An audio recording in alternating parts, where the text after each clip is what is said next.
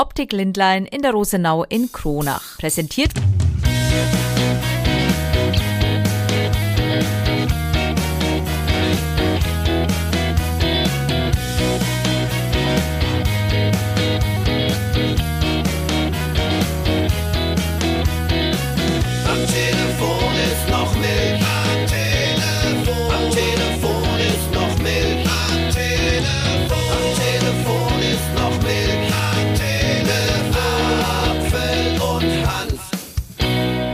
Folge 81. Es ist wieder ein Special und zwar von unserer zweiten Woche auf Reisen. Thorsten und ich gemeinsam in einem großen XXL Wohnmobil vom Freizeitcenter Dietz in Ebern und alles, was wir so erlebt haben, das könnt ihr jetzt eben in dieser Folge hören. Wir zeichnen auf Freitag, morgen und starten am Montag. Wo ging's denn los in der zweiten Woche, Thorsten? Erstmal will ich sagen, also dieser Podcast ist von Müdigkeit geprägt. Schlaucht nämlich ganz schön. Äh, jetzt Woche zwei, wir haben es quasi geschafft, unsere Tour ähm, sozusagen. Und äh, ja, es war super, aber man ist dann auch froh, wenn es dann trotzdem dann rum ist, weil es schon sehr anstrengend ist. Deswegen, ja, äh, lassen wir natürlich wie in der vergangenen Woche viele Highlights hier einfach nochmal, ähm, ja, Revue passieren? ja, genau, genau. Siehst manche Wörterfilme schon. Aber los ging's, das weiß ich, in Teuschnitz. Da sind wir Montagmorgen hingefahren in den Frankenwald.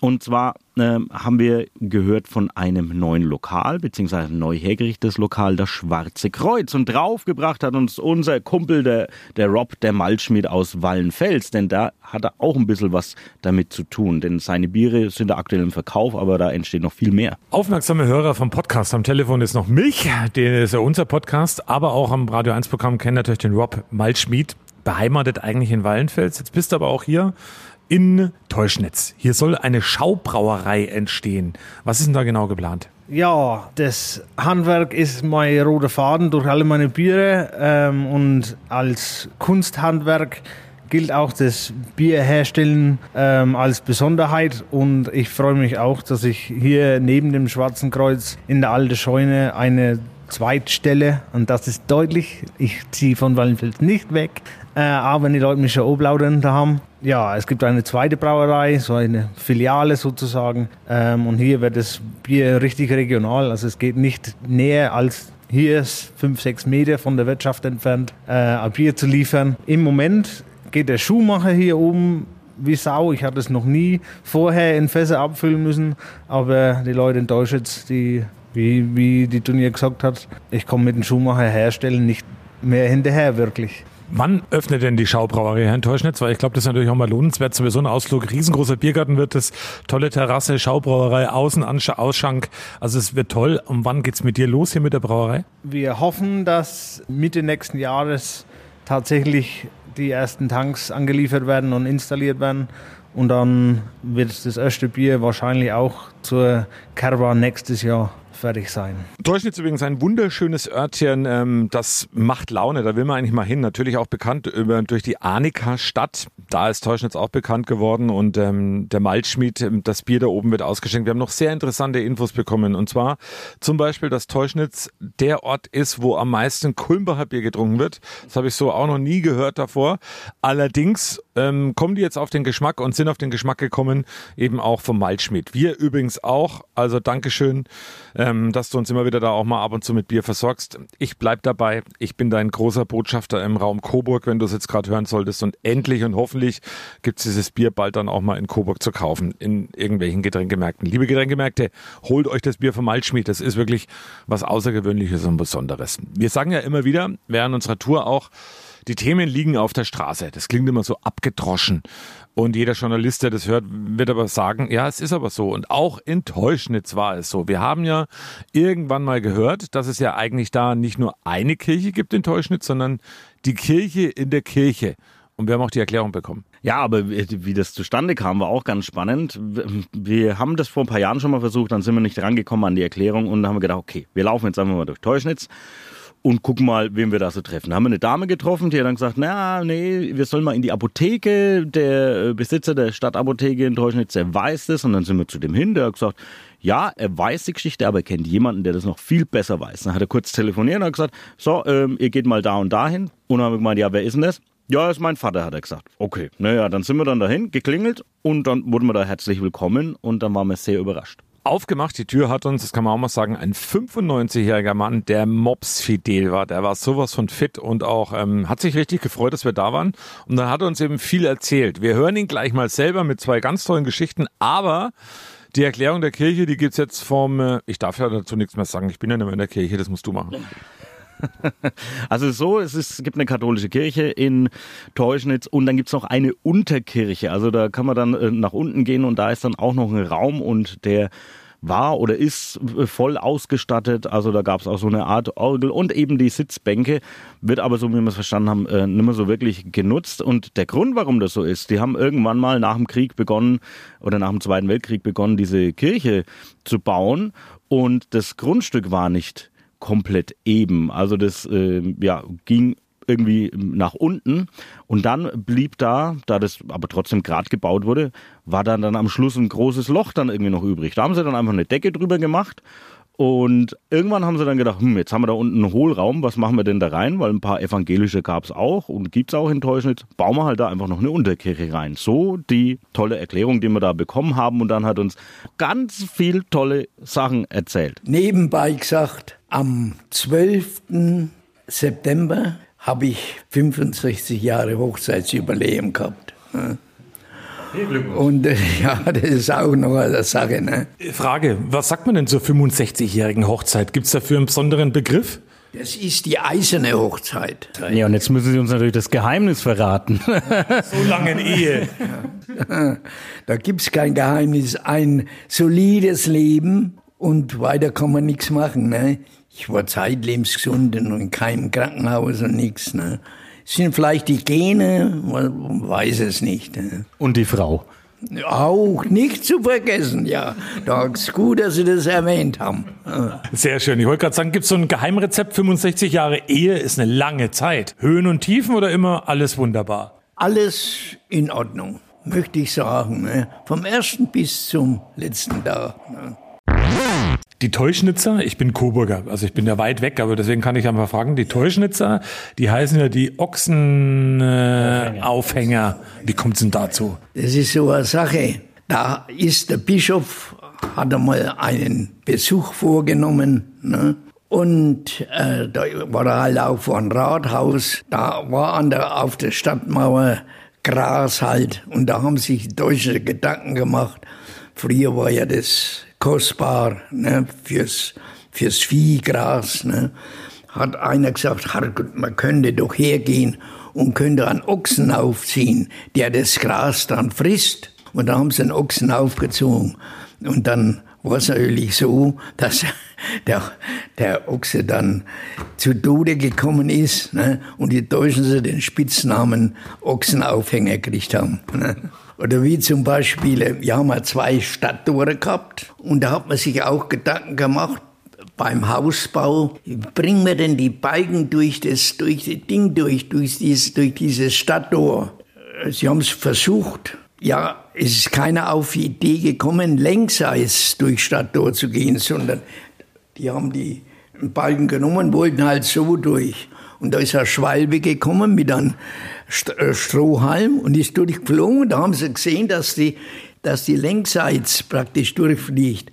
Aha, haben sie gesagt, tu mal den Balken rumdrehen. Das sind so, so kleine Begebenheiten ne, am Rande. Ne. Gibt es denn irgendwie äh, alte Geschichten mit anderen Orten, wo man sich nicht vertragen hat? Umgang, also mit den Nachbarschaften? Nun ja, wie halt überall. Die Rivalitäten sind immer da. Ne? Es gibt immer Rivalitäten. Zum Beispiel die Wiggendorfer waren die Karpfenpfeifer, haben wir gesagt. Ne? Die Deutschen sind die Ochsenaufhänger und so weiter und so fort. Ne? Also wir hätten wahrscheinlich die ganze Woche Programm füllen können äh, mit den Geschichten von ihm. Das war wirklich toll, denn er ist nämlich auch der Heimatpfleger von Teuschnitz, immer noch mit stattlichen 95 Jahren. Also wirklich verrückt.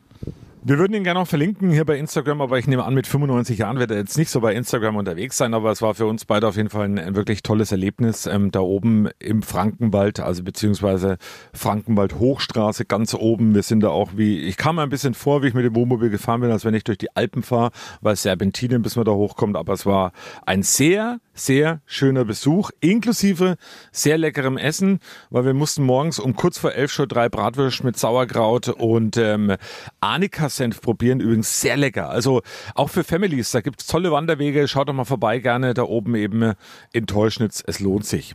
Die Werbung. Optik Lindlein ist ja auch unser Brillendealer, wenn man so will, in Kronach. Auch Thorsten und ich haben Brillen von Optik Lindlein. Und Optik Lindlein in Kronach sucht jetzt 50 Testkunden für Gleitsichtgläser. Einfach Termin vereinbaren unter 09261 618 66 und bis zu 500 Euro beim Kauf von Gleitsichtgläsern sparen. Das funktioniert ganz einfach. Müsst euch nur melden bei Optik Lindlein.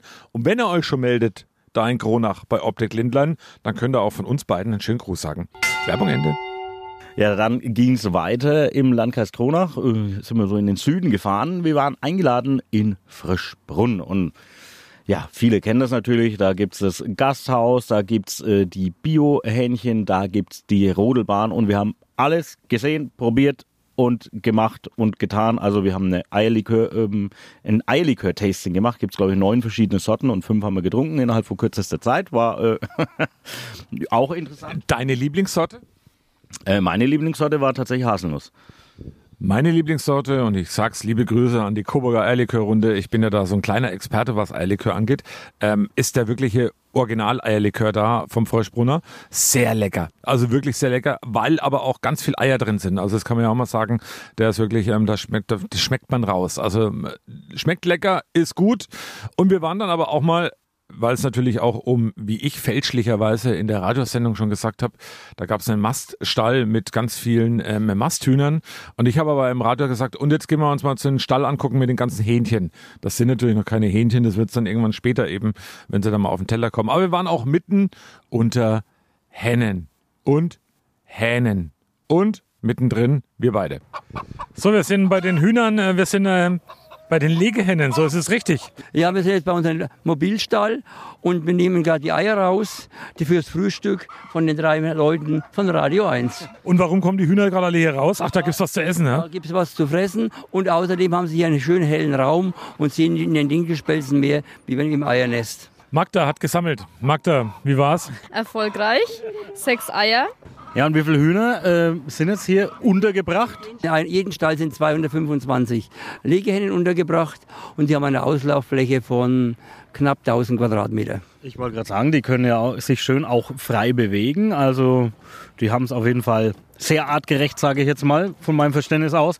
Und äh, wie viele Eier kannst du da jetzt jeden Tag einsammeln? Wir sammeln so im Schnitt vom Stall so 150 Eier ein Pro Tag. pro Tag. Also da ist bei zwei Stellen 300 Eier. Und den Hühnern, den geht's hier rundum glücklich. Die sind zufrieden. Fühlen sich ja momentan richtig glücklich, ja. Bei den 250 Hühnern, wie viele Hähne sind da trotzdem mit dabei? Äh, es sind pro 40 Hennen ein Hahn. Und der sorgt für Ordnung oder wie ist das? Der sorgt für Ordnung und passt auf, dass nichts passiert. Schaffen die das auch immer alle? Bei 40 Hennen, das ist schon. Ja, die schaffen es. Ob wir das schaffen würden, glaube ich nicht. Das stimmt. Und jetzt habe ich mir hier am Gelände mal umgeschaut. Da drüben gibt es auch noch das Bio-Eierhäusler. Das bedeutet, ich kann da rund um die Uhr jetzt Eier holen? Rund um die Uhr aus dem Automaten gibt es da die Eier, Eier und die Eiernudeln. Noch eine andere Frage, damit man eben auch den Städtern zum Beispiel in Coburg oder einer, der mit dem Landleben nicht so viel zu tun hat, woran erkenne ich denn ein Bio-Ei? Also was ist der Unterschied zwischen so einem Ei, wo 0815 im Supermarkt zu kaufen ist, oder ein richtiges Bio-Ei? Am Bio-Ei ist folgendes daran zu aufzuachten. Es sind also im, auf der Stallfläche weniger Hühner. Die Hühner müssen einen Auslauf von mindestens vier Quadratmetern haben pro Henne. Das sind eigentlich die Hauptmerkmale der Bio-Eier. Und schmecke ich es denn auch? Ja, die schmecken auf jeden Fall besser. Ja, wie muss man denn die Hühner denn so halten? Auf was für Futter stehen die dann? Wie muss man sich um die kümmern? Oder machen die ihr Ding eigentlich selber? Also die Hühner kriegen ihr Futter, da haben sie ihr Futtervorrat drin. Das Futter ist aus fünf bis sechs verschiedenen Zutaten zusammengemahlen und gemischt und das bekommen sie dann immer verabreicht. Jetzt habe ich noch eine, noch eine Frage zu der Farbe der Eier. Manchmal erkennt man ja, dass man so richtig schöne gelbe Eier macht, wenn man Rührei macht zum Beispiel. Dann manchmal ist es so hellgelblich. Kann man da auch so eine Art Qualitätsmerkmal ableiten? Ja, sagen wir es mal so, das kann man normal ableiten, aber man kann, wenn man im konventionellen Bereich auch etwas nachhelfen mit Okay, also- Kerogen. Okay, Dann habe ich ein wunderbares gelbes Ei. macht ihr aber natürlich nicht. Machen wir im Biobereich nicht, wir setzen also nichts zu. Aber der Eidure ist total gelb. Ist bestätigt worden gerade vom Hahn. Übrigens, weil du gesagt hast mit dem, mit dem viele Eier, ich glaube, es sind 300 Eier auf 60 Liter Eierlikör oder so, wenn ich es nochmal richtig im Kopf habe. Dann waren wir natürlich auch auf der Rodelbahn, das war auch, das war auch sehr schön. Und äh, ja, äh, Lass uns teilhaben, lieber Thorsten, über deinen kurzzeitigen Lachflash. Wir zeichnen ja auf, was ist passiert. Ja, wir sind sehr spontan. Ich habe gerade eine Nachricht von zu Hause bekommen. Äh, meine Tochter singt gerade das Lied Meine Puffmama heißt Laila, weil das ein Kind aus dem Kindergarten ihr vorgesungen hat. Ja, sehr schön. Also jetzt sind wir wieder, wieder ein bisschen mehr über das Zuhause bei Hanfens. Aber meine Tochter hat auch schon ganz komische Sachen gesungen. Aber wir machen weiter bei unserem kleinen Rückblick. Wir waren ja nach Frischbrunner. Unweit sind wir nur ein paar Kilometer weitergefahren und zwar zu einem ganz besonderen Moment. Und zwar haben wir den auch so, also wir haben davon gehört, aber wir waren noch nie dort. Und zwar Weißenbrunn bei Kronach. Da wurde am Montag die Kerwa, die Kirchweih, zu Grabe getragen. Und damit ihr mal so einen Einblick habt, wie das geklungen hat, also inklusive einer tollen Festrede vom Kerwer Bürgermeister bis hin äh, zu jemandem, den wir getroffen haben und noch ein tolles Volkslied aus Weißenbrunn. Wir haben mal einen kleinen Zusammenschnitt. Für die Kalva 2023 nochmal einen Riesenapplaus.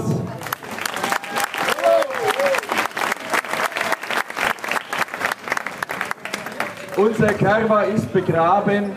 Wir hatten ein grandioses Wochenende. Und lieber Jörg, wo bist du? Ich gebe mein Bürgermeisteramt an dich zurück. Komm rauf. Ja, sind wir in Weißenbrunn bei Krona auf der Kerwa. Und Der Johannes Bohl, großer Radio 1-Fan, sitzt bei uns. Wie war denn die Kerwa? Hast du alle Tage mitgemacht? Ja, ich hatte alle Tage richtig mitgemacht. Sehr gut gefallen, die Kerwa 2023. Und sehr gut gefallen. Was ist denn das Besondere an dieser Kirche hier in Weißenbrunn? Das mit der Jungferkell, dass die Bier aus der Jungferkell rauskommt. Fand ich toll vom Heinz Krause. Wie ist es denn in Weißenbrunn? Die Dorfgemeinschaft, ist alles gut? Ja, auch der Jörg Neubauer als Bürgermeister. Das Arrangement. Die Kerwa muss mit der Urne, mit den Schnaps, mit der reden. Jetzt ist er begraben. Aber da freuen wir uns auf nächstes Jahr wieder, oder?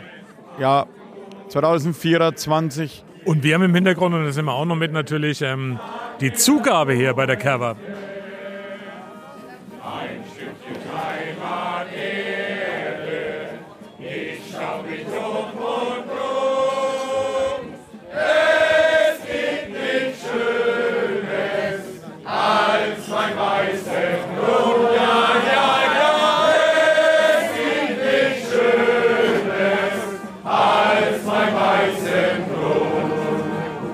Also es war wirklich toll. Ich im südlichen Landkreis Kronach kennt man das mit diesem Kerber eingraben eigentlich nicht. Also ich kannte das, dass es das gibt, aber so in der Region gibt es das nicht. Im nördlichen Landkreis, da ist es irgendwie klassisch ähm, oder traditionell und eben halt auch dann in Weißenbrunn. Und es war wirklich ein schöner äh, Festakt, sage ich mal, äh, mit einer schönen Kerwa. Und tatsächlich, die Kerwa wird begraben. Da müssen die Leute alle Bänke aufräumen, Bänke und Tische aufräumen. Und dann gibt's auch kein Bier mehr. Und dann muss man halt dann äh, in das, in das äh, Gasthaus, äh, das noch geöffnet hat, wenn man dann noch irgendwie was essen oder trinken will, was dann wir auch getan haben. Aber wir waren da noch ein bisschen unterwegs. Wir waren im Brauerei- und Bündnermuseum. Empfehlenswert, kann man wirklich rein. Kann man auch Bierbraukurse machen. Und äh, da finden viele Veranstaltungen statt. Und ja, wir dürfen es ja hier verraten. Wir haben dann noch Bier gekriegt an dem Platz, an dem Festplatz, obwohl es keines mehr gab. Und Thorsten Hanft, und da ist er auch fast ein bisschen stolz drauf, hat das aller, aller, aller, aller, aller, aller, aller, allerletzte Bier aus dem äh, Kirchweih fast bekommen, weil danach gab es nämlich nichts mehr draus raus. Und ich musste mich wieder mal mit was anderem begnügen.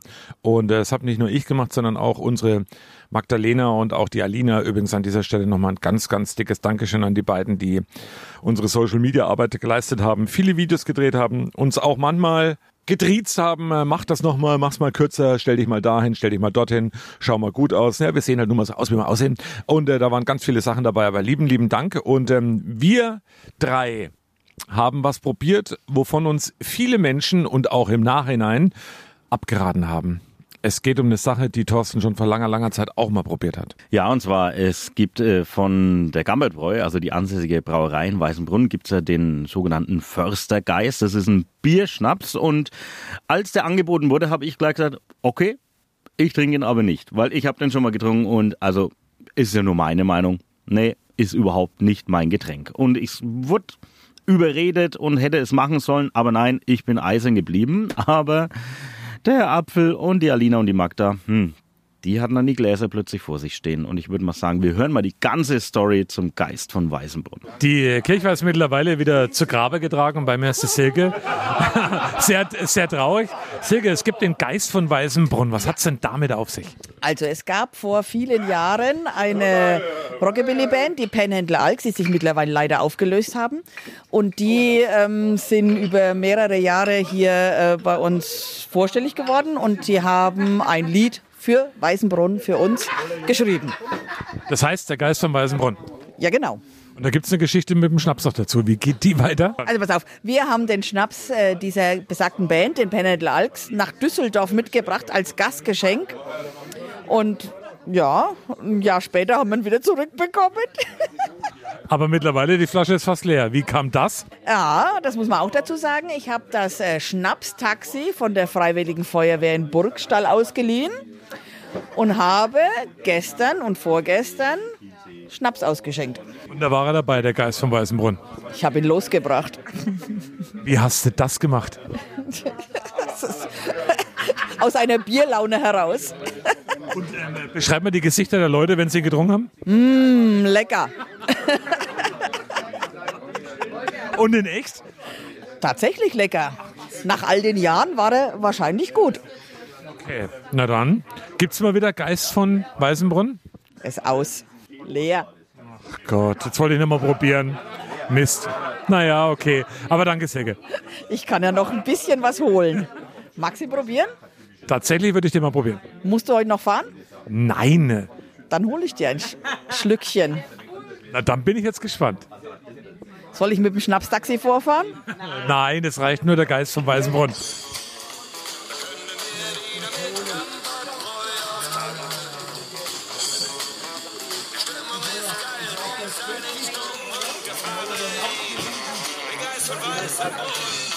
Der Geist vom Weißenbrunn. Und wir haben jetzt im Glas mit mir, Thorsten verweigert übrigens, wollte ich nochmal anmerken, aber mit mir Magda und Alina.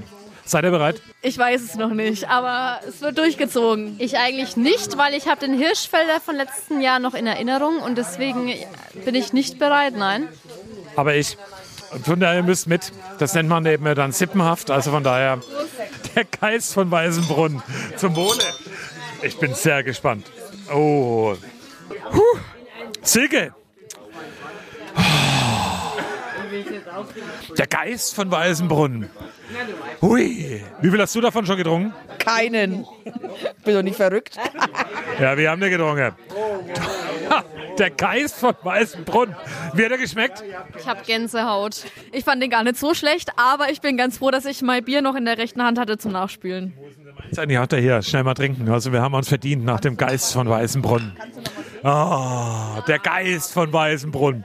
Ich fühle ihn schon. Wie fühlt er sich an, der Geist von Weißenbrunn? Hervorragend. Aha, ein Kenner.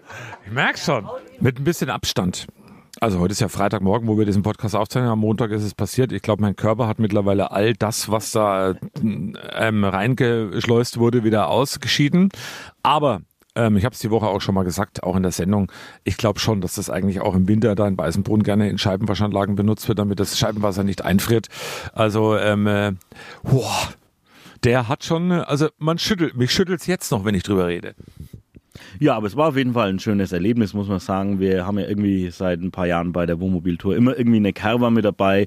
Die wird überall immer ein bisschen anders gefeiert. Auch hier war es so, also es war, war wirklich ein sehr schön gelungener Abend, der aber dann leider ein bisschen zu lang wurde, also weil die zwei Damen, Social Media Team, das äh, konnte dann nicht mehr Auto fahren und die haben dann auch bei uns im Wohnmobil mitgeschlafen. Den Platz haben wir ja zum Glück, aber ja, da geht man nicht gleich ins Bett, da unterhält man sich ja noch und dann war es irgendwie so, dass wir von Montag auf Dienstag, sagen wir mal so, vier Stunden geschlafen haben und das ist bei einem, sagen wir mal, 20 Stunden Arbeitstag oder 18 Stunden Arbeitstag dann schon ein wenig. Da war ich leicht übermüdet und am nächsten Morgen ging es dann nach Neustadt. Wir waren in der dortigen Kirche und ähm, durften da mal auf den Turm. 27 Meter über Neustadt standen wir. Schöner Blick, Sonne ging auf, war traumhaft schön.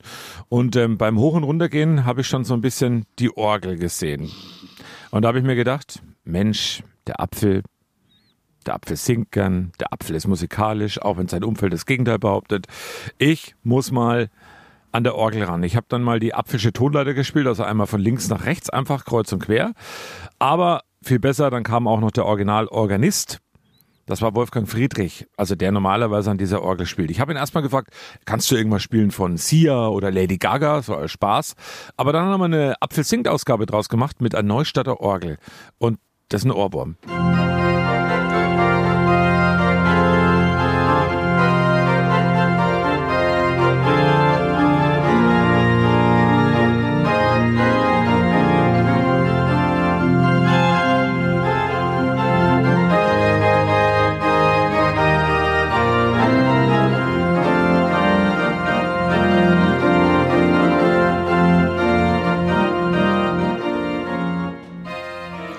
ob ihr es erkannt habt, aber ähm, wir hatten es alle als Ohrwurm, äh, Ohrwurm dann. Don't Bring Me Down vom Electric Light Orchestra und das auf der Kirchenorgel. Also war sensationell. Also war, ja, genau. Also einfach rangesetzt und losgeklimpert.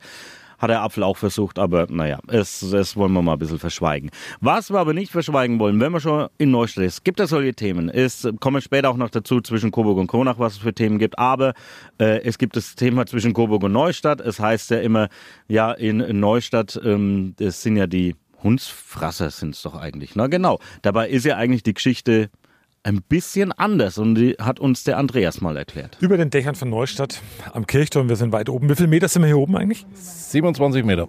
Andreas Grossmann ist bei mir und wir wollen natürlich so ein paar Mythen immer wieder aufklären. Das machen wir ja die ganze Zeit schon, wenn wir unterwegs sind mit dem Camper.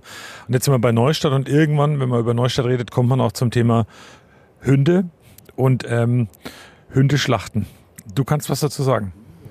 Ja, äh, es wird in Neustadt erzählt, dass äh, die Neustädter einen Hund geschlachtet haben, weil es gab in Neustadt viele Glasbläser und da gibt's Lungenkrankheiten automatisch bei Glasbläsern. Und Hundefett ist das beste Heilmittel für Lungenkrankheiten gewesen. Und deswegen haben die Neustädter die Hunde geschlachtet, das Fett gewonnen und das Fleisch dann nach Coburg geliefert. Das ist auch so eine Legende. Das heißt, hier wurden sie geschlachtet und dann in Coburg wurden sie gegessen. Also so wird hier im Volksmund drüber erzählt. Kann man da heutzutage drüber schmunzeln, wenn es immer so ein bisschen geht, die Rivalität zwischen, äh, zwischen Coburg und Neustadt? Ich schmunzel drüber, aber so oder so, ne? Gibt aber auch ein paar, glaube ich, die, die verstehen da keinen Spaß. Äh, Richtig. Also die Coburger meistens nicht. Und das Hundeleben im Moment in Neustadt ist völlig also gefahrlos. Ja, absolut gefahrlos. Wir haben ja sogar einen pingelnden Hund auf dem Marktplatz. Das ist auch so eine Show, ja, das stimmt. Wenn wir den von hier oben gerade angucken, der tatsächlich, ähm, der- mit dem seiner Blase passt alles. Ja, der pingelt also in regelmäßigen Abständen. Er ist gut erzogen, also der pingelt nicht zu jeder Zeit. Ja, verrückt. Also von daher schaut es euch mal an. Tatsächlich immer noch am Neustadter Marktplatz steht der pinkelnde Hund. Was für eine schöne Geschichte. Insgesamt, da kann man sich immer wieder ein wenig aufzwicken mit der Geschichte eben, dass in Neustadt die Hünd geschlachtet worden sind. Und die Coburger sollen sie angeblich gegessen haben. Hier wurden sie nur geschlachtet. So die Legende. So, also die Hünd, die leben noch. Aber ähm, es hält sich nach wie vor hartnäckig das Gerücht, dass der Hotdog tatsächlich wirklich aus Neustadt stammt. Also auch das ist so ein Gerücht, was es immer noch geben sollte. Also ja, naja. Also Neustadt war auch ein sehr schöner Besuch. Ja, dann hatten wir zum Glück ein bisschen Erholungspause, weil ja die Nacht doch kurz war. Aber abends war dann wieder äh, ein großes Hallo. Wir können es ja mal sagen. Wir haben uns tatsächlich mal mittags einfach eine Stunde hingelegt und haben gepennt. Ja, äh, war auch dringend nötig, weil abends, und ich weiß nicht, ob wir das nächstes Jahr auch während der Campertour machen sollten, ähm, haben wir uns gedacht, naja, wenn wir schon unterwegs sind, dann machen wir was Tolles. Wir zeichnen unseren Live-Podcast auf. Ihr habt es ja alle natürlich mitbekommen. Ihr konntet euch bewerben, denn das Interessante ist, wir reden jetzt schon über die Folge, die erst nächste Woche zu hören sein wird, haben sie aber ja schon gemacht. Also ähm, wir waren ähm, am Güterbahnhofgelände in Coburg unterm Zollinger Dach, so nennt sich die Location, wirklich eine tolle Location. Wetter hat auch super mitgespielt, dass es da überhaupt gar keine Probleme gab, weil das ist ähm, ja quasi einfach nur unter einem Dach. Ne? Also da gibt's keine Wände großartig. Und ich würde sagen, das erzählen wir alles nächste Woche. Wir hören aber trotzdem mal schon mal so kurzen Appetizer, was euch da nächste Woche erwartet. Appetizer heißt übrigens zur Erklärung ganz kurz für alle, die mit Anglizismen nicht viel zu tun haben. Das heißt Appetitanreger. Und ähm, wir hören mal einen rein. Der Coburger Oberbürgermeister hat uns nämlich in unserem Podcast, der nächste Woche erscheint, was verraten. Bücher, was liest du am liebsten? Also wenn du mal was liest, was liest du am liebsten? Und ich hoffe jetzt bitte sag nicht Fachliteratur, sondern irgendwas anderes. Nein, ich lese tatsächlich, auch wenn das jetzt etwas seltsam klingt, auch mal die Bildzeitung, weil man da mit doch, Kreuzworträtsel. doch auch tatsächlich sehr schnell Informationen ähm, bekommt. Die Meldungen sind wirklich tatsächlich sehr schnell. Ähm, ob sie dann immer auch zu 100 Prozent der Wahrheit entsprechen, das muss man dann mit anderen Quellen nochmal noch mal gegenchecken. Aber man, man bekommt da tatsächlich zumindest auch, ähm, auch etwas Erdung auch mit, wenn man auch mal mit den Sorgen, Nöten ähm, auch konfrontiert wird, die an der Bild schon auch sehr plakativ und konfrontativ auch, auch aufgezogen werden. Ja, dürft ihr euch drauf freuen, auf das ganze Interview mit ihm. Ich musste dann auch noch ein Quiz spielen. Wir hatten noch Matthias Straub vom äh, Landestheater, der Schauspieldirektor da. Und natürlich Milena Weber hat für die musikalische Umrahmung gesorgt. Sie auch ganz neu jetzt am Landestheater. Also es war wirklich ein sehr schöner Abend. Hoffen wir mal, dass es allen gefallen hat. Aber ihr könnt euch nächste Woche, wenn ihr nicht dabei wart, ja selber ein Bild davon machen. Am Wochenende, 6. Oktober, das ist der Freitag, da erscheint natürlich unser Podcast. Das ist übrigens auch der Tag, an dem das Globe in Coburg feierlich eröffnet wird, also das neue Theater. Da geht's auch viel in der Sendung drum. Aber hört einfach rein. Also der Podcast, den wir ja schon wissen, was drin vorkommt, aber erst nächste Woche kommt. Diese Zeitschleifen machen mich fertig. Hier, da, nächste Woche, übernächste Woche, letzte Woche. Also um uns nochmal runterzubringen, wir haben heute Morgen Freitag, den 29. September. Wir zeichnen den Podcast auf mit dem Rückblick auf die Camper-Tour. Jetzt sind wir wieder da im Hier und Jetzt. Genau, und wir haben dann zum Glück nach der Podcast-Aufzeichnung äh, es eher ins Bett geschafft und dann waren wir eigentlich recht fit für den Mittwochmorgen. Da sind wir nach Judenbach im ähm, Landkreis Sonneberg im Föhritztal gefahren, denn da hat vor ein paar Monaten ein neuer Dorfladen aufgemacht und äh, den haben wir uns mal angeschaut, weil der hat nämlich ein paar Besonderheiten. Also zum einen ist es wirklich nicht nur so ein kleiner Tante-Emme-Laden, sondern es ist wirklich richtig ähm, 7000 Artikel gibt's da, Vollsortiment mit Getränkemarkt, mit einem Bäcker noch vorne dran und ähm, alles mögliche. Bald gibt's auch noch eine Lottostelle drin. Und das große Highlight ist tatsächlich auch für mich, du kannst einkaufen eigentlich zu sehr außergewöhnlichen Zeiten. Und zwar hat der Laden normal bis 18 Uhr geöffnet und dann hat er aber noch bis 23 Uhr offen, ist aber kein Personal mehr da. Dafür kannst du eine Kundenkarte beantragen, dann kommst du, kommst du dann mit dieser Karte rein und es gibt eine Selbstzahlerkasse bis 23 Uhr und das auch am Sonntag oder Feiertag ist es da möglich und das ist schon wirklich eine Besonderheit bei uns in der Region. Das Spannendste für mich bei diesem Termin in Judenbach übrigens war dann das, dass wir gesagt haben, ja, und wann ist denn so der umsatzstärkste Tag? Und lustigerweise kam dann heraus von den beiden Besitzern, also vom Jens, ähm, der hat uns verraten, der Sonntag. Also tatsächlich, der Sonntag ist der umsatzstärkste Tag. Da gehen die Leute wirklich mit ihrer Karte da eben einkaufen, weil sie wahrscheinlich viel Zeit haben, Ruhe haben und ähm, also funktioniert. Spannendes Konzept. Und Judenbach, auch da lohnt sich mal ein Besuch, weil es liegt auch weit oben. Übrigens, kleine Randnotiz, da sieht man wieder einmal, wie schlimm es tatsächlich um unseren Wald bestellt ist, wenn man da oben unterwegs ist, ähm, der Thüringer Wald, was da für Flächen mittlerweile brach liegen, was für Kahlflächen es gibt, wie da oben der Borkenkäfer und auch die Umwelteinflüsse gewütet haben, das ist ähm, und stimmt einen nachdenklich. Da sind wir ja wieder bei unserer Baumaktion. Weit über 70.000 Bäume haben wir schon gespendet mittlerweile oder ihr gespendet. Vielen lieben Dank dafür, aber es ist auch dringend nötig. Das ist uns einige Male während unserer Tour ähm, wirklich ähm, ganz bewusst geworden. Ja, dann geht's zur nächsten Station. Die hatten wir eigentlich letztes Jahr schon ein bisschen auf dem Schirm, beziehungsweise im vergangenen Jahr davon erfahren. Es gibt Gerüchte. Es gab Gerüchte, so muss man es jetzt sagen, in Stockheim, im Landkreis Kronach. Da soll's im Wohngebiet einen Swingerclub geben. Wenn ich so gedacht habe, naja, ich weiß nicht, ob wir wirklich dem so auf die Spur gehen sollen, ist natürlich äh, der Herr Apfel da ähm, ja auf dieses Thema draufgesprungen, hat sie gedacht, na, das müssen wir unbedingt klären, das müssen wir unbedingt schauen, ob wir da irgendwas rausfinden. Und ich habe gedacht, wir finden da sowieso gar nichts raus. Aber doch, wir haben es rausgefunden und ich würde sagen, wir hören uns das jetzt einfach nochmal in voller Länge an, denn wir waren wirklich in Stockheim an dieser ominösen Location und haben rausgefunden, was sich dahinter verbirgt. Und Achtung, wer ein bisschen schmunzeln will, hört auf die ein oder andere Formulierung und die ein oder andere Fragestellung im folgenden Interview. Wir haben einfach an der Tür geklingelt. Heute Morgen sind wir in Stockheim und wir beide haben schon länger mal davon erfahren, dass es hier in Stockheim ein Etablissement geben sollte oder anders gesagt auch einen Zwingerclub. Dann haben wir beide uns gedacht, wir fahren da einfach mal hin, haben an der Tür geklingelt und sind bei der Vicky. Vicky, sind wir hier in einem Swingerclub? Nein, definitiv nicht. Aber mit Erotik hat hier schon was zu tun bei dir daheim. Mit Erotik hat sehr viel zu tun, ja. Magst du uns mal verraten, äh, w- was und wie? Also ich bin ein Cam-Girl und sitze vor der Cam und mache die Männer glücklich. In allen möglichen Variationen.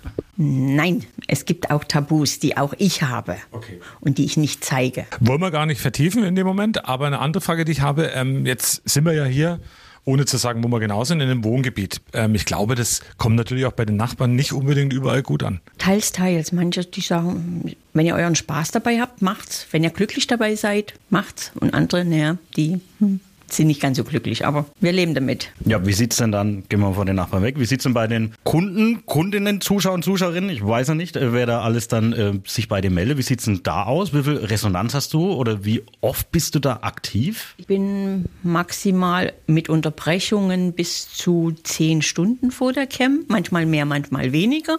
Und ich kann mir dadurch, dass ich das äh, als Gewerbe habe, meine Zeit einteilen. Und dann weiß ich ungefähr, wann die beste Zeit ist für die User, wann die User kommen. Und die sind breit gefächert von 19 bis nach oben sind keine Grenzen. Ich habe auch schon über 80-jährige Männer, die es noch bringen. Ja.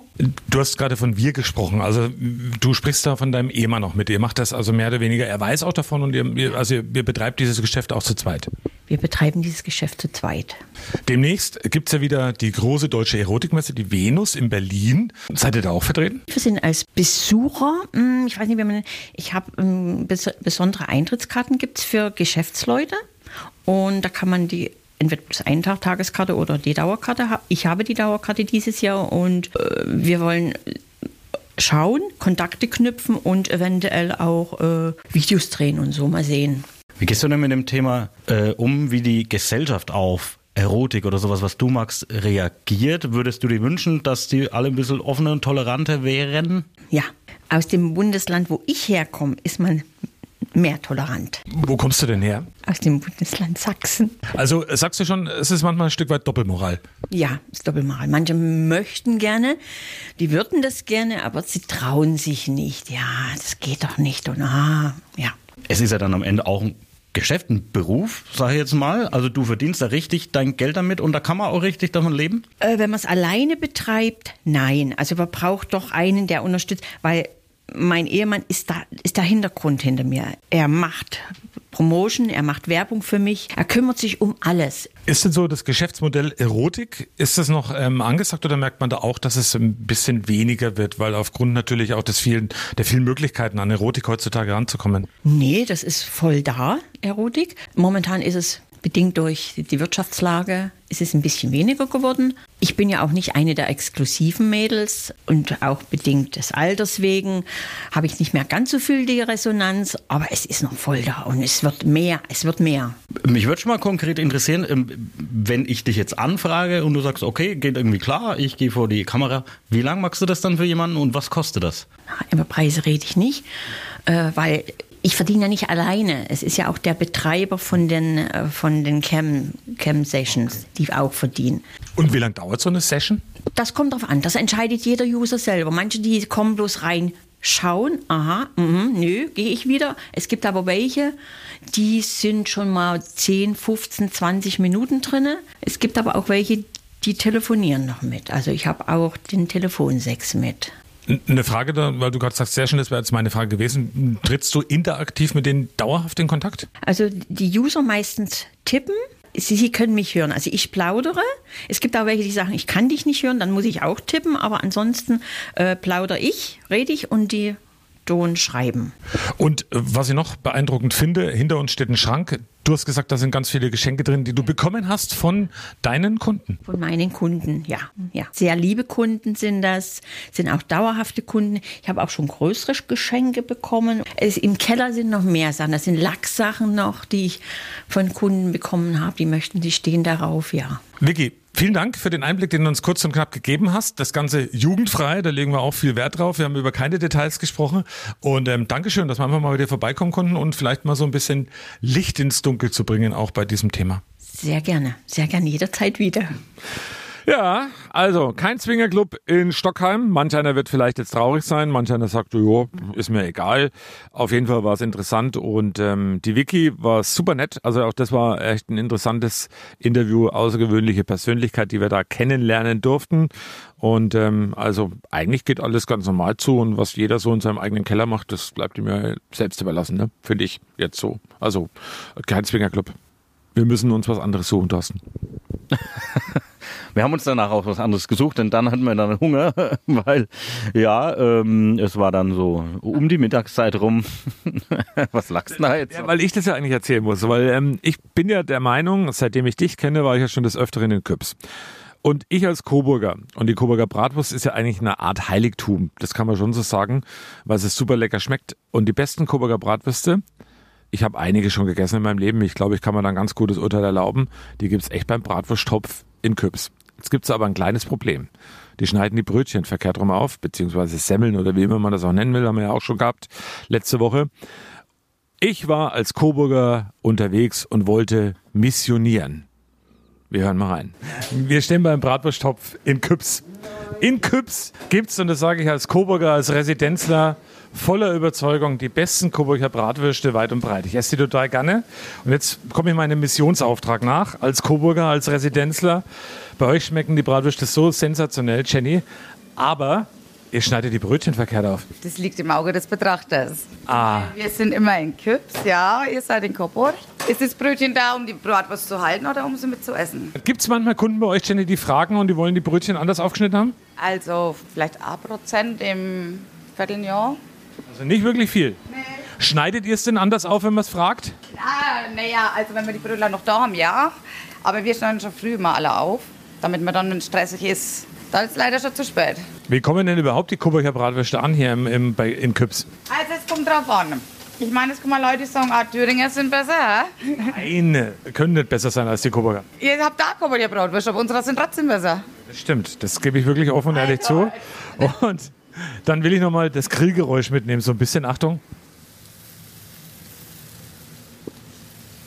Ach, da kriegt man schon Appetit. Jenny, ich danke dir. Warum, warum schneidet man Küps die Brötchen seitlich auf und nicht von oben, wie es der Coburger Bratwurst würdig ist? Keine Ahnung, ich komme nicht von hier, aber ich denke, es wird einfach dann nachher besser schmecken.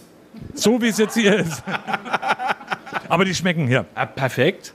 Ja, ich komme aus Karlsruhe extra hierher, also dann muss es gut sein. Na dann, das ist ja sensationell. Das sind ja gerade die Hausmessen hier. Ja. Und ich bin Lieferant und komme schon seit über 20 Jahren hierher. Und immer zum Bratwurstshop? Immer. Immer. Definitiv, immer. Und nehme noch was mit nach Hause. Und wir jetzt schon seit vielen, vielen Jahren. Ich kann es gar nicht zählen. Isst man denn in Karlsruhe die eingeschweißten Bratwürste dann auch im Brötchen oder eben auf dem Teller mit Messer und Besteck? Im Brötchen. Und wie schneidet ihr in Karlsruhe die Brötchen auf? Der Seite, wie hier. Wie alle normalen Leute. Wir haben es gelernt. Wir haben es gelernt. Dankeschön. Gern geschehen. Und als kleiner Tipp, die Coburger Bratwurst schmeckt noch einen Zacken besser, wenn man es wie in Coburg von oben aufschneidet. Tatsächlich. Mal probieren. Ich probiere es, ja. Versprochen. Also sehr schön. Jenny, ich danke dir. Das ist dann beim Paar. Die Paar steckt ja dann übereinander in einem Brötler, oder wie? Also der normale Coburger ist kein Paar Coburger Bratwurst, Ach komm, ah, sondern zwei, sondern zwei nacheinander. Ach, ist das schön. Diese Diskussion wird niemals enden. Und, ähm, aber probiert's mal aus beim Bratwursttopf.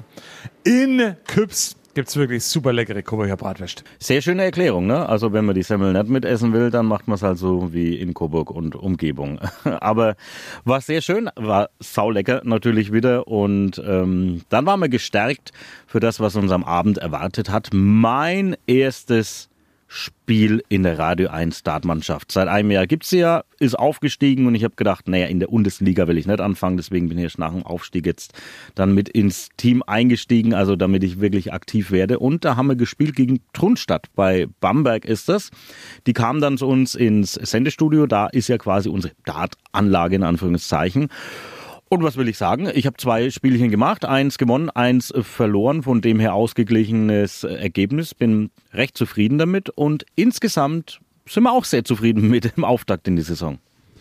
Wir haben natürlich dann nach dem Spiel mal uns bei unseren Gästen aus dem Landkreis Bamberg, also aus Trunstadt, mal kurz unterhalten. Auch da können wir ganz kurz reinhören. Heimsieg von Radio 1 ähm, gegen Trunstadt. Ihr wart heute zu Gast bei uns in der Redaktion bei Radio 1. Wie war es für euch hier bei uns im Radio? Servus erstmal. Ja, war natürlich ärgerlich jetzt hier mit, dem 13, mit der 13 zu 5 Niederlage.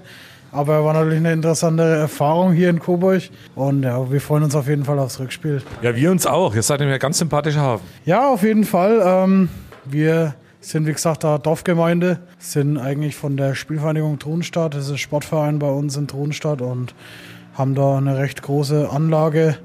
Und ja, freuen uns auf jeden Fall, wenn ihr zu uns kommt. Wie viele Daten bei euch insgesamt? Servus, das ist der Tobias. Aktuell Daten bei uns, ja, mit alle drei Mannschaften zusammen 24 Daten. Menge Holz. Ja, trotzdem erfolgreich. Naja, ihr wart letztes Jahr Dritter in der B-Klasse, also von daher. Ja, ist ausbaufähig, sagen wir mal. Und unser Ziel ist eigentlich, nicht abzusteigen in der Saison jetzt. Und dieses Ziel werden wir schon erreichen, hoffe ich mal. Ja, wir drücken euch die Daumen und wir freuen uns tierisch aufs Rückspiel bei euch. Dann gibt es bestimmt kaltes Bier.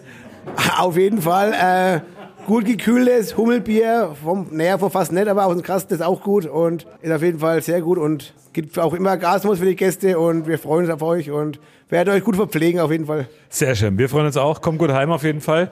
Hier noch jemand, ich frage nochmal bei einem nach. Bockstark gedatet heute eigentlich, du selber. Ja, finde ich auch, aber wie gesagt, beim Aufwärmen, das bringt halt nichts, ne? Da hast du eine 180 geworfen. Dem Money sozusagen, ne? Ja, ich finde es schade, dass ich das äh, ins Spiel nicht äh, zeigen konnte, was ich konnte.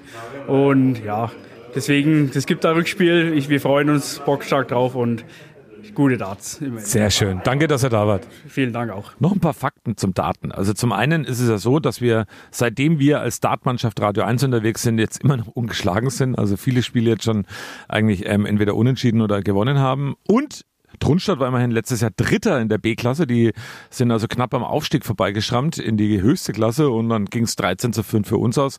Gar nicht so schlecht. Und ich bin gespannt. Das war auch eine Frage, die ich gestern gestellt habe an Thorsten Hanft.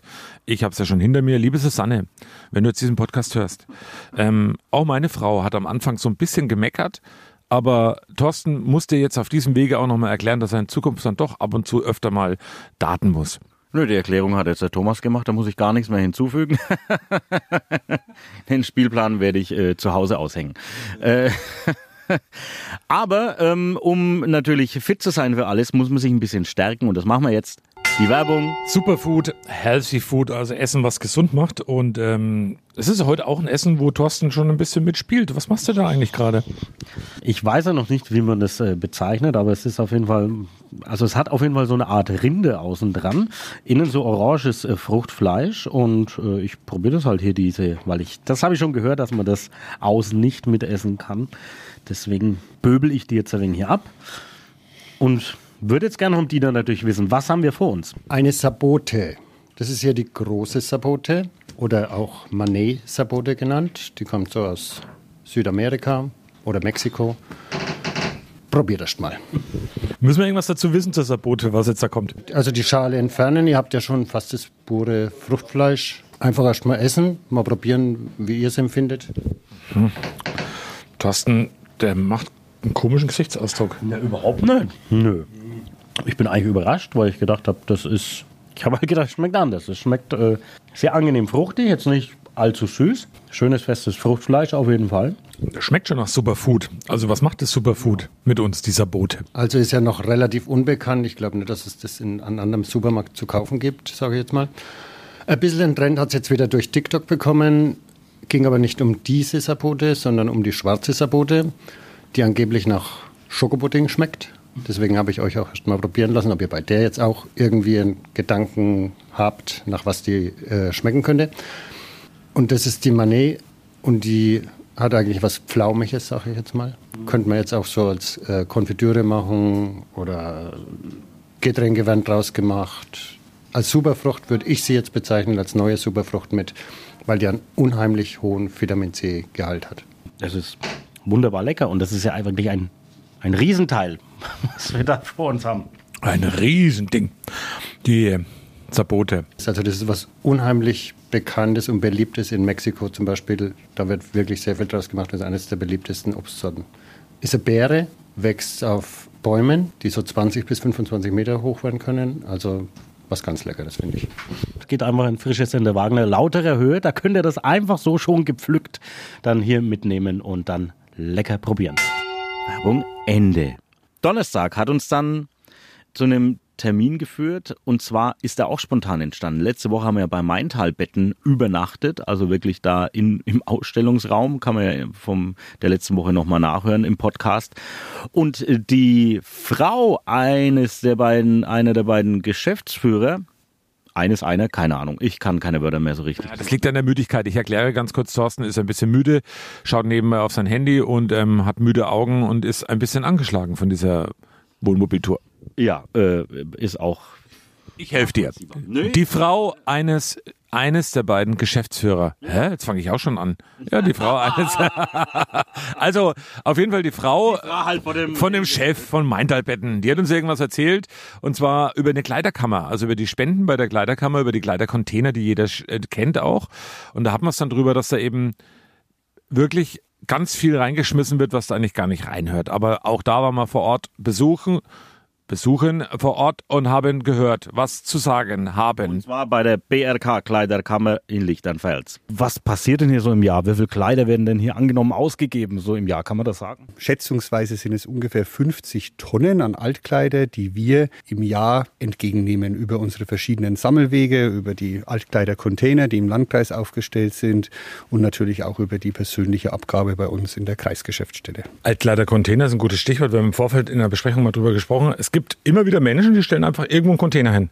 Also das gilt darauf zu achten, wenn man seine ähm, alten Klamotten wegbringt, ähm, wo man sie reinschmeißt. Ja, genau so ist es. Es gibt illegal aufgestellte Altkleidercontainer, die dann natürlich äh, auch nicht von anständigen Organisationen wie dem Roten Kreuz oder anderen Wohlfahrtsverbänden aufgestellt sind, sondern von Privatunternehmen äh, oder äh, ja, sogar von äh, illegal geführten Unternehmen. Und deshalb ist es wichtig, dass man, wenn man Altkleider über Altkleidercontainer abgibt, man wirklich guckt, wer betreibt denn diesen Container und die anständigen Organisationen, die machen das auch transparent, die kennt man auch in der Regel. Das Rote Kreuz und die anderen bekannten Wohlfahrtsverbände sind seriös, gemeinnützig und da kann man auch guten Gewissens seine Altkleider abgeben. Hier wird ehrenamtlich wirklich ein Bombenjob gemacht und ähm, Rosi und Gisela sind da maßgeblich mit beteiligt. Erklär, erklärt uns doch mal so einen normalen Alltag. Also wie viel, wie viel Zeit verbringt er hier in der Kleiderkammer beim Sortieren, beim Aussortieren, beim Umsortieren und was noch alles dazugehört? Ich möchte das gar nicht sagen, wie viele Stunden wir verbringen.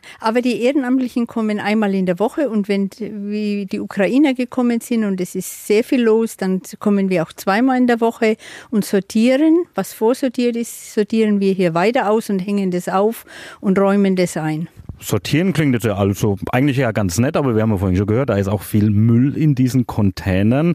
Was habt ihr denn da alles irgendwie schon entdeckt, wo ihr sagt, warum schmeißt ihr das, warum schmeißt ihr das denn da rein? Das Schlimmste war einmal ein Kadaver in einem Müllbeutel, also das hatte der, der außen immer eingesammelt hat, von den Containern raus. Das war das Schlimmste. Und sonst halt wirklich viel ungewaschene Wäsche, viel ähm, wirklich was man nicht mehr anpacken möchte, mit Mäusedreck drin, mit, mit Taubenmist drin. Und also es kommen schon äh, schlimme Sachen an. Also ihr könnt ruhig nochmal deutlich auch sagen, was man da eben nicht reinschmeißen sollte. Ja, keine getragene Unterwäsche. Wir haben ja auch oft das getragene Unterwäsche, die wasche ich nicht, die schmeiße ich dann in den Kleidersack. Wir möchten halt saubere Sachen, die wir auch wieder wirklich so gleich weitergeben können. Die Schuhe, die man noch anziehen kann und nicht die man wirklich wir wieder entsorgen müssen. Ne? Wir, wir haben Schuhe, die kann man niemanden geben. Oder wir haben einmal scheinbar von Waldarbeitern, da war der wirklich vom Wald das ganze Laub und die, die Nadeln noch vom, von den Bäumen, die ganze dreckige Wäsche. Und diese Sachen können wir natürlich nicht brauchen. Wir müssen die wieder kostenpflichtig entsorgen. Appell, Leute, schmeißt nicht irgendwie euren Müll da in irgendwelche ähm, Kleiderständer beziehungsweise Container, die am Straßenrand rumstehen. Dafür gibt's die Mülltonnen und ähm, da hängt viel Ehrenamt dahinter und bitte nur recycelbares und wirklich noch brauchbares Zeug da in diese Container schmeißen. Und dann war der Apfel im Stadtrat, da konnte man schon ein bisschen so klar Schiff machen, weil es war ja der vorletzte Tag unserer Tour und schon ein bisschen so ausräumen, aussortieren und ähm, ja, und ja, mal hier gucken, weil wir hatten am Abend dann, dann auch noch einen interessanten Termin. Ich will noch kurz was zum Stadtrat sagen. Der Coburger Stadtrat, äh, wir zeichnen ja Freitagmorgen auf, gestern Nachmittag mit vielen spannenden Themen, deswegen sage ich kurz was dazu. Kurz? Nix. Ach so, nix. Ja, okay, sehr spannend. Ähm, Und wir haben ja im Vorfeld aufgerufen, ihr könnt uns äh, schreiben, wenn ihr wollt, dass wir mal vorbeikommen bei euch, wenn irgendwas Interessantes, Spannendes ist. Und haben eine Mail bekommen. Also wir haben einige Mails bekommen. Konnten wir leider tatsächlich nicht alles machen, aber wir planen ja schon für nächstes Jahr. Ähm, aber eine Mail, die hat uns da nicht losgelassen. Hat uns nämlich jemand geschrieben aus Grub am Forst vom ansässigen Sportverein. Und da hieß es, die haben eine, seit ein paar Jahren eine Sparte, die eigentlich eher so ein bisschen unbekannt ist. Und äh, da sind aber schon einige Leute dabei. Und zwar Armwrestling. Und da haben wir uns gedacht, na also hallo, das machen wir auf jeden Fall. Haben uns da eingeladen äh, zu diesem Abend an den Beach in Grub am Forst. Da waren wir auch, auch über Nacht und wir hören einfach mal rein, was wir erlebt haben. Der Michael hat uns im Vorfeld eine E-Mail geschrieben beim TSV Grub am Forst. Da gibt es eine ganz besondere Sparte und da könnten wir doch gerne mal vorbeischauen. Ja, Michael, erklär doch mal, um was für einen Sport handelt es sich denn? Ja, und zwar handelt es sich ums Armwrestling. Das ist die reglementierte Art und Weise des wohlbekannten Armdrückens, das wahrscheinlich noch jeder aus der Schulsportzeit kennt. Und zu dem Sport gekommen bin ich natürlich klassischerweise, wie es bei den meisten ist, über den Film mit Sylvester Stallone Over the Top. Seit wann gibt es die Sparte? Seit knapp zwei Jahren. Also wir haben knapp, wir haben kurz nach der Corona-Zeit haben wir offiziell angefangen. Ähm, am Anfang waren wir, glaube ich, zu dritt oder zu viert. Und mittlerweile sind wir auf dem Papier 15 Mitglieder in der Armwrestling-Abteilung. Die Leute kommen eigentlich aus dem ganzen Umkreis wir haben welche aus Bayreuth, aus Zapfendorf, aus Altenkunstadt, Hildburghausen, Gronach, also alle ziemlich weit gereist. Armwrestling mittendrin und das war mir so klar und es war klar, dass er auch Feuer und Flamme dafür ist, ist unsere Alina. Alina, du hast schon dir ein paar Tipps geben lassen. Wie ist es auf den ersten Moment? Also ich muss sagen, für mich ist es gerade richtig überfordernd, weil man denkt einfach nur, okay, ich nehme jetzt einfach die Hand und hau die zur Seite, aber das ist so viel mehr Technik. Man muss den Muskel anspannen und den Muskel anspannen und dann kommt noch die Technik dazu und der Arm, der darf ja nicht zu weit weg vom Körper und dann musst du trotzdem mit dem Körper dranbleiben und also es ist, es ist richtig viel. Ich frage beim Profi mal nach. Ähm, Alina, du hast gerade schon mal die erste mit ihr mal, habt, habt ihr schon mal gewrestelt? Ja, wir haben es zumindest probiert, soweit wie es geht. Für das erste Mal gar nicht mal schlecht, muss ich sagen. Aber am Ende ist es ein langer Lernprozess und ja, Übung macht den Meister, sage ich schon. Was ist das Schöne am Armwrestling? Am Ende ist es ein Kampfsport mit extrem viel Kraftanteil und ich würde sagen, man spürt die Kraft vom Gegner einfach direkt. Also das ist, man spürt in der Hand die Energie des Gegners und das ist schon was Besonderes, muss ich sagen. Jetzt denken wir so, Armwrestling ist so Kneipensport macht man mal so nebenbei. Aber wenn man das so sieht, da sind Kräfte am Wirken und am Walten, das ist schon ordentlich, oder? Das stimmt, ja. Die meisten Leute können sich auch nicht vorstellen, äh, was da für Kräfte wirken, weil man kann es nicht messen. Also man sieht es ja nicht. Es ist ja kein Gewicht, was man bewegt. Wo einer 100 Kilo hebt, dann ist er 200. Man weiß, der ist stärker. Das sind verschiedene Level von, von Kraft, sage ich mal, je nach Trainingsstand und, und Jahren, die man im Sport schon verbracht hat. Auf, auf jeden Fall ist es ein Kampfsport mit extrem hohem Kraftanteil. Und, äh, ja. Gibt es denn da auch Verletzungen und wenn ja, was sind es für welche? Verletzungen gibt es. Ich sag mal, abgesehen von den chronischen Sachen wie Gelenksproblemen, Sehnenentzündungen im Ellenbogen. Das Schlimmste, sage ich mal, was passieren kann, ist vielleicht der Oberarm bricht. Definitiv. Hast du sowas schon mal erlebt? Ja, leider. Also nicht selber persönlich, aber ich habe es gesehen und ja, es gibt Schöneres. Wir sind jetzt hier auch schon beim alles entscheidenden Match für heute Abend. Apfel gegen Hanf, ihr habt jetzt eifrig trainiert. Eure Kampfschreie habt ihr ja gerade auch schon mal kurz demonstriert. Zeig die nochmal, Thorsten. Das ist die Küpser Katze. Bah! Thomas, dein Kampfschrei? Der Residenzler Löwe. Dann würde ich sagen, macht euch bereit. Das Startsignal ist dann los. Drei, zwei, eins und los. Oh, das war ein kleiner Frühstart vom Thomas. Der Thomas, der hat hier jetzt den Thorsten auch schon im Obergriff und scheint zu gewinnen. Oh! Frühstart. Zählt nicht, Frühstart. Also ich bin mir tatsächlich auch ganz sicher, dass der Thomas einen Frühstart hingelegt hat und das sein alles entscheidender Vorteil war. Natürlich kann ich das. Ich habe gesagt, dass das Signal ist los. Also komm, eins mal, ein, einmal machen wir jetzt. Ein Match noch. Gleiches Signal wie vorhin. Diesmal bitte kein Frühstart, sonst äh, erfolgt eine Disqualifikation. Seid ihr beide bereit? Ja. Äh, na, warte mal noch ganz kurz. Ja. Einmal noch kurz den äh, Griff neu machen. Bereit? Ja. Dann drei, zwei, eins, los! Jetzt ist es ziemlich, ziemlich ausgeglichen. Beide rutschen auf dem Pad rum. Thomas drückt den Thorsten schon ein bisschen weiter in die eine Richtung. Und da war der Thorsten am Boden. Da war er am Boden. Nein, Coach. Heißt auch Thomas doch ein bisschen stärker oder lag es an der Technik, Thorsten? Nee, um Ausreden bin ich ja nie verlegen. Er ist Handballer, ich bin Fußballer. Ne? Das ist schon mal, er ist da viel besser äh, vorgebildet in seinem Arm. Im Gegensatz zu mir, wenn wir es mit den Füßen machen, könnte ich vielleicht gewinnen. Aber das ist natürlich Quatsch. Also würdest du sagen, Handball ist so die geheime Sportart, wo man aus Armwresteln hintrainieren könnte, Thomas? Nee, also wenn ich hier mich umgucke, was hier für Maschinen rumlaufen mit den Oberarmen, also das ist schon beängstigend. Wahrscheinlich, ich hätte jetzt genau dasselbe gesagt wie der Thorsten. Das liegt einfach daran, dass ich Handballer bin und da liegen ja noch trotzdem auch noch ein paar Muskeln verborgen bei Aber mir. das, äh, was ich jetzt spannend finde, du bist eigentlich Linkshänder und hast das jetzt mit rechts gemacht. Warum? Ich bin Beidhänder. Also tatsächlich habe ich Handball nie mit links gespielt, sondern immer mit rechts. Und ähm, schreiben tue ich mit links. Ähm, alle anderen Sachen wechsle ich auch ab und zu mal so durch einfach. Also von daher ist alles wunderbar. Danke nochmal für die Gastfreundschaft, die wir da genossen haben in Grub am Forster am Beach. Auch schöne Location. Ja, und dann ist Freitag und Freitag ist ähm, bekanntermaßen immer der Tag, also heute auch, wo wir den Podcast aufzeichnen, wo wir eben Fazit ziehen, wo wir nochmal über all das reden. Das haben wir jetzt ganz ausführlich mit euch getan, aber natürlich am Schluss noch ein paar persönliche Worte, lieber Thorsten. Ich habe es wieder mal sehr genossen, mit dir 14 Tage unterwegs zu sein, aber sei mir nicht böse. Ich bin dann auch froh, dass es jetzt dann wieder vorbei ist. Wobei manch einer bei uns in der Radio 1 Redaktion sagt, liebe Grüße an Uli Noll und alle anderen, ihr müsstet eigentlich das ganze Jahr im Wohnmobil unterwegs sein. Ja, aber nein, weil das einfach ähm, körperlich und auch vor allem mental nicht zu schaffen ist. Jetzt wird's mal wieder kurz ernst, weil all das, was wir da so erleben, die Begegnungen, die lustigen, aber auch die ernsten Themen, die wir da so haben, das macht ja auch was. Also das Hirn ist voll. Also jetzt wieder, ich, wenn ich jetzt sagen müsste, was war denn am dritten Tag? Ganz ehrlich, so spontan, ich könnte es gar nicht mehr sagen, weil es einfach so viel war. Doch, war die Coburger Tafel, weiß ich noch. Aber es sind so viele Themen und so viele Begegnungen und so viele Beiträge wieder entstanden.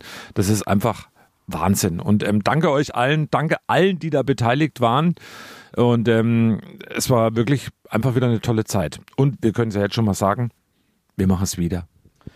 Ja, ich will auch gar nicht äh, viel mehr dazu sagen, weil das sehe ich ganz genauso. Es war so viel, so viel Eindrücke, so viel Begegnungen, so viel äh, das muss im Kopf dann jetzt echt erst nochmal ein bisschen so sortiert werden, so im Nachgang.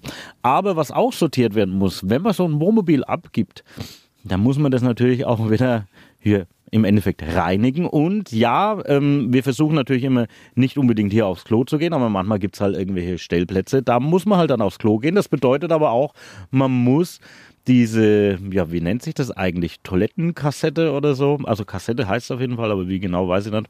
Scheißhaushalt. Ja, aber ähm, Fäkal äh, weiß ich nichts. Wo, wo, wobei, wichtig, wichtig, wir haben nur klein gemacht. Also Wissi. Nix Großes, keine komischen äh, ähm, Häufchen. Nein, nein, nein, das haben wir nicht gemacht. Aber trotzdem muss man das ja mal irgendwie sauber machen. Und das ganze Abwasser muss man ja auch mal ablassen. Und äh, wie wir beide das gemeistert haben, auch da hören wir mal rein. Ja, wenn man so ein Wohnmobil abgibt, na, da muss man das natürlich da so ein bisschen wieder frisch machen und muss für die Entsorgung sorgen sozusagen. Und bevor wir es jetzt beim Freizeitcenter Dietz in Ebern abgeben, tun wir das natürlich. Ich mache für dich die Klappe auf, dass du gleich die Toilette-Kassette rausziehen kannst und eben unsere ähm, äh, hinterlassenen Machenschaften entsorgen kannst. Deswegen halte ich jetzt auf das Mikrofon, weil du bist das sehr erfahren, habe ich schon gehört. Du kannst auch genau beschreiben, was es ist. Also das ist unser Klo. Ja genau, das ist das, wenn man mal kein Klo irgendwo außerhalb hat und im Wohnmobil dann aufs Klo muss, dann läuft es ja in so einen Behälter, Kassette nennt sich das Ganze und ich mache doch das hier und das da oben drauf ausziehen kann. Und jetzt nehme ich diese Kassette raus. Was heißt, ich bin erfahren, ich habe das letztes Jahr schon gemacht und außerdem war ja auch schon mal mit dem Wohnmobil und ich so, oh, da ist ganz schön viel drin. Ne? Also ja, und dann nimmt man dieses Teil, das ist so wie so ein kleiner Rollkoffer, sag ich mal. Äh, und dann geht man jetzt hier am ähm Cleanstar Kassette, Kassettenentleerung. Genau. Kassette am Einlaufstutzen entleeren. Nach Fäkalienentleerung, also nach Fäkalienentleerung Spülung betätigen. Also dann weißt du, was du zu tun hast. Jetzt, was machst du jetzt nochmal? Beschreib's ganz kurz. Ich nehme jetzt diese Kassette mit diesem, äh, den Stutzen haben wir jetzt also hochgeklappt und da ist jetzt eben so äh, ein Rohr und da kann ich das jetzt so reinkippen und das tun wir jetzt. Schiff. Schiffko. Ganz schön viel drin, ey. Ja. Aber so schlimm ist es nicht. So, Achtung, ich drücke jetzt den Knopf. Wir müssen nämlich jetzt äh, spülen. Achtung und... Tut man ein wenig so durchschütteln mit frischem Wasser. Und das schütteln wir dann natürlich auch in dieses Teil.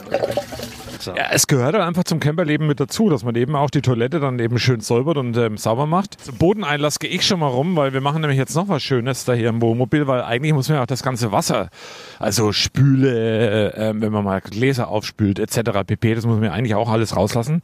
Und das macht man dann einfach, indem man den Hebel betätigt. Das mache ich jetzt einfach mal auch. Schwarzes Legen auf. Das ist Abwasser, was man dann eben auch anlassen. Da gibt so Durchlässe, da steht man einfach drüber und dann macht man das runter. Also von daher, wir tun alles für unser Wohnmobil, das uns einen treuen Dienst erwiesen hat, unser Globetrotter XXL A für Eichhofen. Das war's. Plätschert, sauber, fertig. Ja, und dann konnte man natürlich jetzt mit einem entleerten, ähm, relativ sauberen, es ist auch nichts kaputt gegangen in den zwei Wochen hier, ähm, ja, noch völlig in Ordnung Wohnmobil wieder zum Freizeitsender Dietz nach Ebern fahren und haben das Wohnmobil abgegeben. Und auch da haben wir nochmal uns ein kurzes Fazit abgeholt. Es ist soweit. Unsere Heimat für zwei Wochen müssen wir jetzt wieder verlassen. Wir geben gerade das Wohnmobil vom Freizeitsender Dietz ab.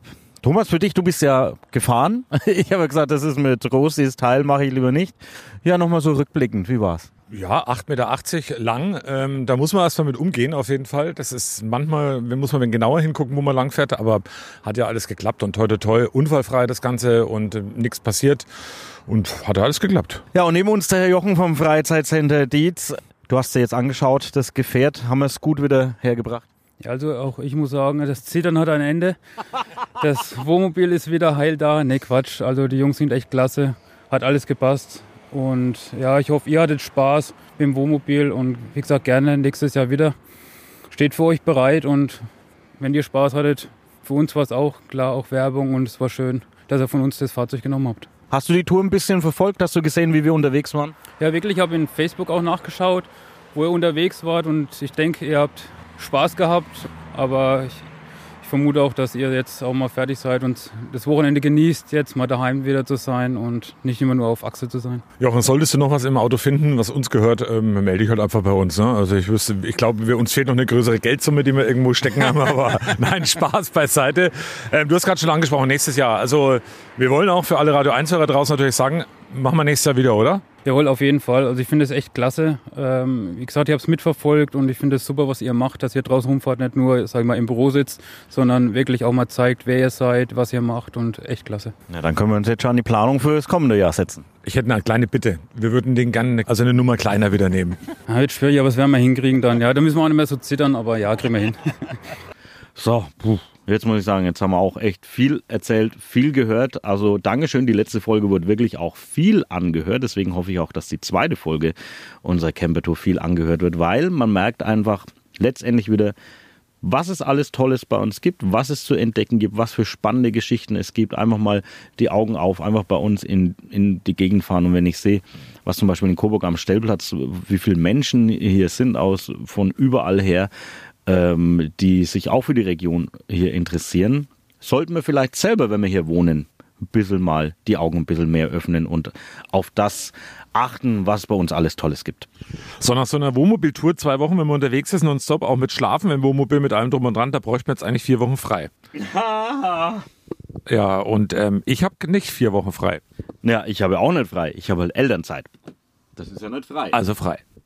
Also ich muss zumindest nicht auf die Arbeit, aber, aber wir gehen auch ein bisschen Urlaub und so. Ach, ach schön. Ich freue mich schon, die vier Wochen mit der Family sehr intensiv äh, zu verbringen. Aber nichtsdestotrotz, keine Angst. Nächste Woche gibt es natürlich den Podcast, den wir aufgezeichnet haben, also aus den Live-Podcast äh, unter dem Zollinger Dach in Coburg. Haben wir ja schon erwähnt. Und dann die Wochen drauf. Natürlich gibt es auch Freitag wieder Podcast, auch wenn ich Elternzeit habe. Das muss halt dann irgendwie, kriege ich halt ein Kastenbier dafür oder sowas. Ein, eine Flasche. Wir haben ja irgendwann mal euch versprochen, dass es diesen Podcast, und das ist glaube ich schon ein Alleinstellungsmerkmal, wir machen keine Sommerpause, keine Winterpause, keine Erziehungspause, keine Schlechtwetterpause. Bei uns gibt es einfach keine Pause. Wir machen jede Woche unseren Podcast. Am Telefon ist noch Milch. Und den könnt ihr natürlich wie gewohnt immer Freitagmittag hören. Übers Wochenende oder wann immer ihr ihn hört. Es gibt da so viele unterschiedliche Stimmen. Wenn ihr übrigens mit uns beiden einschlaft, könnt ihr uns gerne mal eine Nachricht schreiben. Könnt ihr sowieso. Und könnt uns liken, wird uns auch sehr freuen. Hinterlasst so einen Daumen nach oben oder so ein Like auf unserer Apfel- und Hanft-Fanpage. Oder auch natürlich gerne eine Mail könnt ihr uns schicken, an jeder Zeit möglich, an die äh, Apfel und Hanft at radio1.com. Das ist die E-Mail-Adresse. Also gerne, wenn ihr irgendwas mal habt, einfach mal schreiben. Und auf der Instagram-Seite, das nochmal als Hinweis, da haben wir ganz viele exklusive Videos und äh, Fotos zur Wohnmobiltour, die es jetzt nicht auf der offiziellen Radio 1-Seite gibt. Äh, haben wir da gepostet, immer ein gute Nacht-Video. Da könnt ihr auch nochmal alles ein bisschen nachschauen und sowieso auf der Radio 1 Instagram und Facebook-Seite alles begleitend zu unserer Wohnmobiltour. Ich habe übrigens ähm, während unserer Wohnmobiltour ein Nacktbild von Thorsten Hanf gemacht. Wenn, nicht ganz. nicht ganz nackt, aber so halbnackt. Wenn ihr wollt, dass das veröffentlicht wird auf unserer Fanpage, dann müsst ihr jetzt einfach, weil er ist ja vier Wochen nicht da, deswegen habe ich da ein bisschen den Zugriff auch auf die ganze Geschichte. Wenn mir zehn Leute schreiben auf unserer E-Mail-Adresse, dass sie das Bild sehen wollen, dann werde ich dieses Bild veröffentlichen. Es gibt da nichts zu sehen, was ihr nicht schon gesehen habt. Also, weil wir kennen uns ja alle, wie wir ausschauen. Also, schönes Bildchen, so ein schöner Schnappschuss. Das war's von uns ähm, mit ähm, ein bisschen Wehmut, aber dann trotzdem doch auch mit viel Freude, dass es dann vorbei ist. Es hat viel Spaß gemacht. Es war wirklich, das war keine Belastung, das ist ein Traum. Wir lieben unseren Job genau deswegen, wegen sowas. Und auch dieser Spruch, das ist kein Beruf, sondern eine Berufung, da ist was dran. Danke für die vielen tollen Begegnungen, danke für das viele Feedback und das viele Lob, was wir da auch bekommen haben in diesen 14 Tagen an alle, die wir da getroffen haben. Ähm, Und ja, nächste Woche geht's wieder normal weiter. Dann der Apfel erstmal allein im Studio bei Radio 1 ganz normal. Nächste Woche unser Live-Podcast. Für all das, was wir euch erzählt haben, waren all die verantwortlich, die da was gesagt haben. Ist ja gar nicht so schlimm. Und ähm, die Produktion macht noch ein letztes Mal Thorsten Hanft. Ja, mai noch und ich hole auch noch mal zum Schluss ein bisschen aus. Tschüss. Ciao, macht's gut.